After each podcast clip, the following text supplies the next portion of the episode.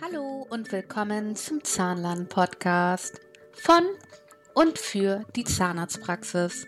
Es geht um Praxismanagement, Hygiene, zahnärztliche Abrechnung und meine Meinung dazu. Also viel Spaß damit!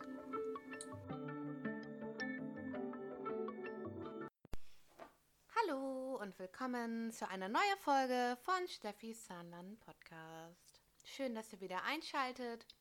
Heute möchte ich mich über die möchte ich mich möchte ich über die GOZ-Paragraphen sprechen, beziehungsweise über was muss ein gesetzlich versicherter äh, Patient unterschreiben, wenn man mit ihm äh, zusätzliche private Leistungen abdingt. Da gibt es ja verschiedene Maßnahmen und Möglichkeiten.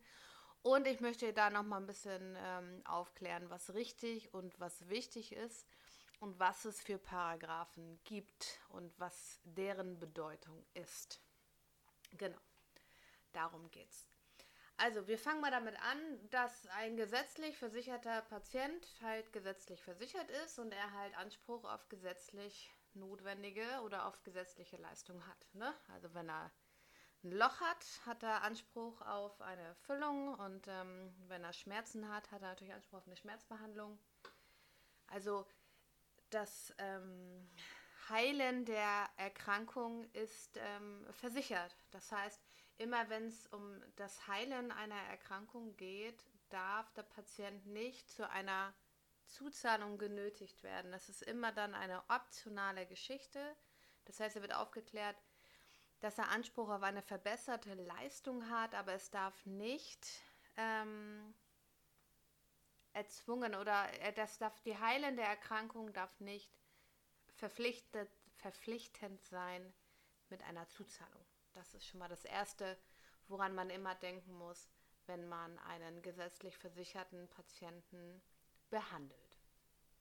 So, dann fangen wir mal an. Also wir beginnen mit den Mehrkosten. Mehrkosten nach 28 ist ganz einfach, ist die Füllungstherapie. Ne? Äh, zu den Mehrkosten gehören äh, Composite-Restauration und aber auch ähm, Inlays oder Onlays. Das äh, wird über Mehrkosten abgerechnet. Das heißt, ähm, der Patient hat ja grundsätzlich Anspruch auf eine Amalgamfüllung und ähm, wenn er dann ähm, eine Composite-Füllung wünscht, ich mache mal meinen Ton aus, also Sekunde, Entschuldigung. Oh, noch eine. Stopp. So. Entschuldigung. Ich habe überlegt, ob ich das lösche mit meinen WhatsApp-Nachrichten, aber ich lasse jetzt dran. also, ähm, Tut mir leid für die Störung. Also Mehrkosten. Also Patient hat immer Anspruch auf, äh, hat Anspruch auf eine Amalgamfüllung oder etwas Vergleichbares. Eine ähm, Glasionomerzementfüllung im Seitenzahnbereich ist übrigens keine vergleichbare Kassenfüllung. Ich weiß, dass viele Zahnärzte aus Kostengründen Glasionomer anbieten. Aber heutzutage sollte man wissen, dass Glasionomer im kautragenden Bereich überhaupt keine Zulassung hat und ähm, dass das nicht erlaubt ist. Also da sollte man vielleicht nochmal überlegen und äh, sein Konzept überdenken. Also eine ähm, Amalgamfüllung oder eine vergleichbare Füllung ist äh, Kassenleistung. Ähm, die meisten machen und möchten kein Amalgam ersetzen, weshalb, wofür ich vollstes Verständnis habe. Ich würde mir auch niemals Amalgam in den Mund legen lassen. Ähm, aber das ist die Kassenfüllung. So, also gibt es die meisten nehmen ein, ein günstiges Komposit oder ein graufarbener Kunststoff äh, als Kassenfüllung und bieten halt äh, hochwertigen, mehrfarbigen, mehrschichtigen ähm, Kom äh, Komposit ähm, als zuzahlungsfähige Leistung an und das wird dann nach Paragraph 28 abgedingt. Das heißt, der Patient unterschreibt ähm, die Mehrkosten. Das ist auch das einzige äh, in der BEMA, was äh, Mehrkosten erlaubt ist. Ähm, bin der Meinung, ich müsste mich nochmal belesen. Ähm, ich bin ein bisschen raus aus der Materie, aber im Jahre 2005, ja, ist lange her, da durfte man in dem Bundesland Bayern Wurzelkanalbehandlung als Mehrkosten abdingen. Also wer das jetzt hört und kommt aus dem Bundesland Bayern und dem ist noch so, der darf mir gerne schreiben. Äh, diese Wissenslücke würde ich gerne füllen. Aber die Wissen, ja, aber in dem Rest der Republik sind die einzigen Mehrkosten nach 28 Füllungen. Egal welche. Inlays, Onlays oder äh, Composite-Restauration als Mehrkostenvereinbarung. Wenn ihr jetzt einen bestimmten Betrag haben wollt, den ihr ähm, als Mehrkosten haben wollt und ihr geht über den 3,5-fachen Faktor, dann müsst ihr äh, GOZ-Paragraphen zusätzlich abdingen und zwar den GOZ-Paragraphen 2 Absatz 1. Das ist äh, über 3,5-facher Faktor. Den müsst ihr zusätzlich unterschreiben lassen, wenn ihr ähm, über 3,5 geht bei den Mehrkosten. So, dann kommen wir jetzt mal zu allen anderen Leistungen, also alle anderen äh, medizinisch notwendigen Leistungen in der Zahnmedizin. Und zwar ähm, ganz normal professionelle Zahnreinigung ist keine Leistung der BEMA, also es ist eine private äh, Leistung, die mit dem gesetzlich versicherten Patienten abgedingt wird. Und ähm, bei einer Abdingung ähm, nimmt man den äh, BMVZ-Vertrag, schießt mich tot, Paragraph 7, Paragraph 5 ist das, glaube ich, ähm, ist aber in jeder ähm, Praxissoftware hinterlegt. Vereinbarung einer Privatbehandlung heißt es. Und die Vereinbarung einer Privatbehandlung wird ähm, bei allen Patienten unterschrieben, die eine private Leistung ähm, mit euch vereinbaren, die nicht in BEMA enthalten ist. Also Zahnreinigung, Implantate, ähm, private komplett private Wurzelkanalbehandlung oder auch Zusatzleistungen zur Kassenwurzelkanalbehandlung. Das sind dann keine Mehrkosten. Es gibt nämlich keine Mehrkosten zur Kassenbehandlung, außer bei den Füller, bei der Füllungstherapie. Also, mit der Vereinbarung einer Privatbehandlung macht ihr den Patienten für die Behandlung, die ihr mit ihm vereinbart, zu einem Privatpatienten. Das heißt, in dem Moment gelten die GOZ-Paragraphen und die wären wie folgt. Da gibt es den Paragraph 2 Absatz 1. Den lässt man unterschreiben, wenn man über den 3,5-fachen Faktor geht. Den kann man auch mit einem den kann man auch einen regulär Privatpatienten unterschreiben lassen, wenn man mit ihnen einen Festpreis vereinbaren möchte und äh, selbst über 2,3 nicht begründen möchte. Ist natürlich zum Nachteil für den Privatpatienten, aber kann man machen. Dann würde man eine Festpreisvereinbarung mit dem Privatpatienten machen und müsste nicht begründen.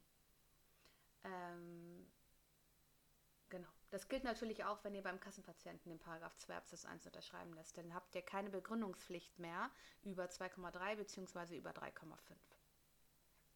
Dann äh, gibt es den berühmten Paragraphen 2 Absatz 3. Der wird unterschrieben für eine medizinisch nicht notwendige Behandlung. Also nicht notwendig. Und ich habe aber so häufig schon äh, gesehen und erlebt, dass der Paragraph 2 Absatz 3 zum Beispiel bei Implantaten unterschrieben wird. Also dann kriegt er einen Kostenvoranschlag, normal über, Priva äh, über ähm, über äh, die Implantate unterschreibt er. Dann muss er aber trotzdem immer noch Vereinbarung einer Privatbehandlung unterschreiben, zusätzlich zu dem Kostenvoranschlag, weil er muss als Kassenpatient, als Privatpatient ähm, umgemodelt werden, offiziell. Was für ein Satz. Also, jeder gesetzlich Versicherte muss über Vereinbarung einer Privatbehandlung, egal welche private Vereinbarung abgedingt wird, erstmal für diese Leistung, die vereinbart wird, zu einem Privatpatienten gemacht werden. Dann muss er wie jeder Privatpatient den Kostenvoranschlag unterschreiben und dann, je nachdem, wenn über 3,5 geht oder man nicht begründen möchte, weil man über 2,3 geht, kann man noch den Paragraph 2 Absatz 1 unterschreiben lassen, wenn gewünscht. Aber bitte keinesfalls bei einer Implantation den Paragraph 2 Absatz 3 unterschreiben lassen, weil damit sagt ihr als Zahnarztpraxis, dass dieses Implantat, das ihr setzt, nicht medizinisch notwendig ist. Und das könnte wirklich im schlimmsten Fall, wenn es zu einem Regress kommt und der gegnerische Anwalt äh, ein Fuchs ist, könnte euch das als Körperverletzung ausgelegt werden, ja? Weil warum sollte man ein Implantat setzen, wenn es nicht medizinisch notwendig ist? Also das ist schon so eine Stolperfalle. Also bitte in Paragraph 2 Absatz 3 nie, niemals unterschreiben lassen, es sei denn, ihr macht wirklich eine kosmetische Leistung. Das könnten sein Veneers, die keine medizinische Begründung haben oder Bleaching ist immer Paragraph 2 Absatz 3 oder so ein Steinchen kleben. Also alles, was kosmetische Hintergründe, Hintergründe hat, ist ein ähm, Paragraph 2 Absatz 3 Fall. Aber in jedem Fall wird erstmal der Kassenpatient zu einem Privatpatienten gemacht durch die Vereinbarung einer Privatbehandlung. Also ganz egal, um welche Leistung es sich handelt, außer es ist eine kosmetische Leistung. Dann eigentlich nur äh, die Kosten oder Paragraph 2 Absatz 3. Ja. Und das war es eigentlich schon. Man muss nur wissen, okay, Kassenpatient muss zum Privatpatienten gemacht werden, also Vereinbarung einer Privatbehandlung. Dann natürlich muss er die Kosten wissen, also in der Regel dann Kostenvoranschlag, wenn unterschrieben, dass er über die Kosten informiert wurde. Und dann, wie gesagt, wenn man über 3,5 geht und oder wenn man grundsätzlich die Begründung nicht haben möchte, weil ist vielleicht nicht zusatzversichert oder so, dann muss man vielleicht nicht begründen zwingend. Ähm, dann kann man noch den Paragraph 2 Absatz 1 unterschreiben lassen und muss halt dann über 2,3 nicht mehr. So, dann dreht sich die Frage darum, was darf ich eigentlich alles mit dem Kassenpatienten abdenken? Es ist ja so, dass ähm, vieles gemacht wird, aber nicht unbedingt alles erlaubt ist. Und wenn man sich da so ein bisschen äh, Hilfestellung geben möchte, gibt es etwas ganz Tolles von der Bundeszahnärztekammer. Das nennt sich Schnittstellenkatalog, ja? Und in dem Schnittstellenkatalog steht ganz genau drin, welche Position oder welche zahnärztliche Behandlung mit einem gesetzlich versicherten Patienten privat abgedingt werden darf. Ja, da steht zum Beispiel auch drin, dass die ähm, einmal Nickel-Titan-Pfeilen bei einem gesetzlich versicherten Patienten zusätzlich zur GKV-Endo nicht äh, berechnet werden darf. Und das tun heutzutage immer noch sehr, sehr, sehr viele Praxen. Ähm, aber das ist nicht erlaubt.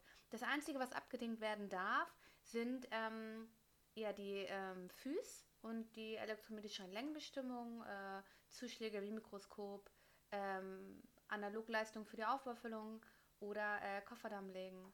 Ähm, so eine Geschichten ähm, sind die einzigen, die privat abgedingt werden dürfen, aber auch nur optional. Das ist auch ganz wichtig. Ne? Der Patient hat Anspruch auf eine gesetzlich versicherte äh, Wurzelkanalbehandlung. Also es darf ihm nicht äh, als Pflichtbehandlung auferlegt werden.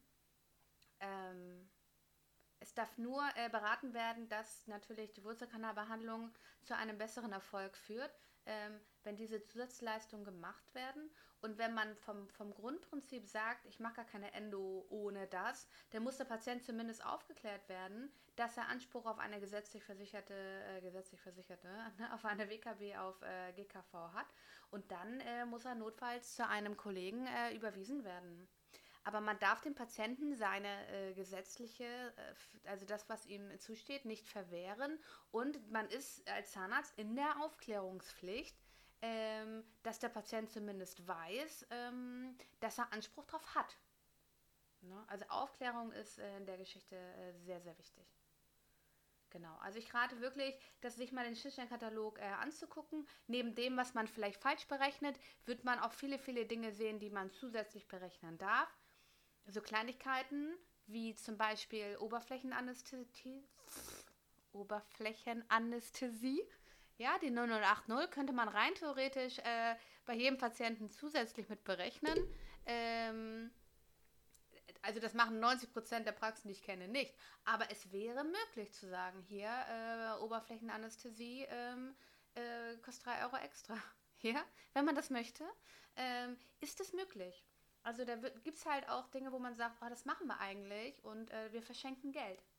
Also deswegen, wie ich das bei fast jedem Podcast sage, äh, Wissen ist Macht. Ne? Man muss sich nur informieren, was geht, was geht nicht. Ähm, und aber auch gucken, was geht nicht. Also viele sehen gar nicht, was nicht geht. Und ähm, ja, genau, berechnen da einfach Dinge, die, die jenseits äh, des Erlaubten sind. Ähm, aber auch einfach so aus Unwissenheit. Ne? Also viele haben irgendwie neue Verfahren entwickelt und wollen natürlich, weil sie das können und weil diese Materialien viel Geld kosten und weil das natürlich sehr aufwendig ist. Sie wollen das machen, sie sind Ärzte, sie äh, stehen dahinter und haben neues Verfahren entdeckt und wollen das natürlich anwenden, wollen aber natürlich auch ihr entsprechendes Geld dafür verdienen. Das ist total richtig und soll auch so sein. Ähm, aber dann soll man sich auch wirklich ganz genau informieren, wie und in welchem Zusammenhang kann ich das auch mit dem Patienten abdingen. Da werden dann Pauschalen erstellt. Ähm, wer schon länger meine Podcasts hört, weiß, dass Pauschalen überhaupt nicht erlaubt sind in der Zahnmedizin, außer es handelt sich um kosmetische Leit Leistungen. Ja, außer man arbeitet nach Paragraph 2 Absatz 3, dann muss man nicht mal in die äh, GOZ gehen. Das heißt, keine Analogposition, keine Tüdelü, sondern man macht einfach ja einen Festpreis aus. Ne? Ähm, auch bei kosmetischen Veneers muss man nicht die 2220 analog nehmen. Man kann es. Man kann es, aber man muss es nicht. Also man kann auch sagen, hier Veneer, kosmetisch, Festpreis. Und dann Paragraph 2 Absatz 3. Man darf dann aber auch die Mehrwertsteuer nicht vergessen. Die wird dann fällig. Und man muss halt, wenn man das häufig macht, ähm, muss man gucken, man darf halt nicht zu viel in seiner Kosmetikschiene arbeiten, äh, weil ähm, die Gefahr besteht, dass man als Zahnarzt seinen Freiberuf verliert. Also man muss da so ein bisschen äh, gucken, ähm, in welche Richtung gehe ich jetzt als Arzt und Zahnarzt und Zahnärztin. Ähm, man, ähm, ja, aber wenn man einen guten Steuerberater hat, dann hat er da auch ein Auge drauf, aber da sollte man schon ähm, gucken. Und ähm, genau. Also, wichtig ist, dass die Patienten die richtigen Paragraphen unterschreiben. Ja, ein Kassenpatient muss erst zum Privatpatienten abgedingt werden und dann bekommt er einen Kostenvoranschlag. Ähm, bei einer professionellen Zahnreinigung natürlich nicht, da reicht das Formular, also bei so Kleinkram-Sachen, aber so bei größeren Sachen empfehle ich schon einen Kostenvoranschlag. Den muss der Patient noch unterschreiben und dann muss er noch unterschreiben, Paragraph 2 Absatz 1, wenn gewünscht oder wenn über 3,5 und Paragraph 2 Absatz 3 nur bei rein kosmetischen Leistungen. Genau. Also ist gar nicht so schwer. Gut, dann äh, hoffe ich, ich habe es verständlich erklärt und ähm, wünsche noch einen wunderschönen Abend und ähm, vielen Dank fürs Zuhören. Und ja, bei Fragen oder Wünschen oder Themenanmerkungen oder auch äh, Korrekturen, was auch immer, äh, ich freue mich über jeden Austausch. Steffi at steffisahnland.de oder auf Instagram oder auf Facebook bin ich auch vertreten unter Steffi Zahnland. Dann an alle Apple-Hörer würde ich mich immer noch sehr freuen, äh, wenn ihr meinen Podcast bewerten könntet über Apple Podcast. Das ist leider der, das einzige Portal, wo man Podcast bewerten kann. Und ähm, würde ich mich sehr freuen über eine Bewertung. Und ähm, genau, das war's schon wieder für heute. Eine, ah ja, einen schönen Tag habe ich schon gewünscht, ne? Ich sage jetzt einfach Tschüss.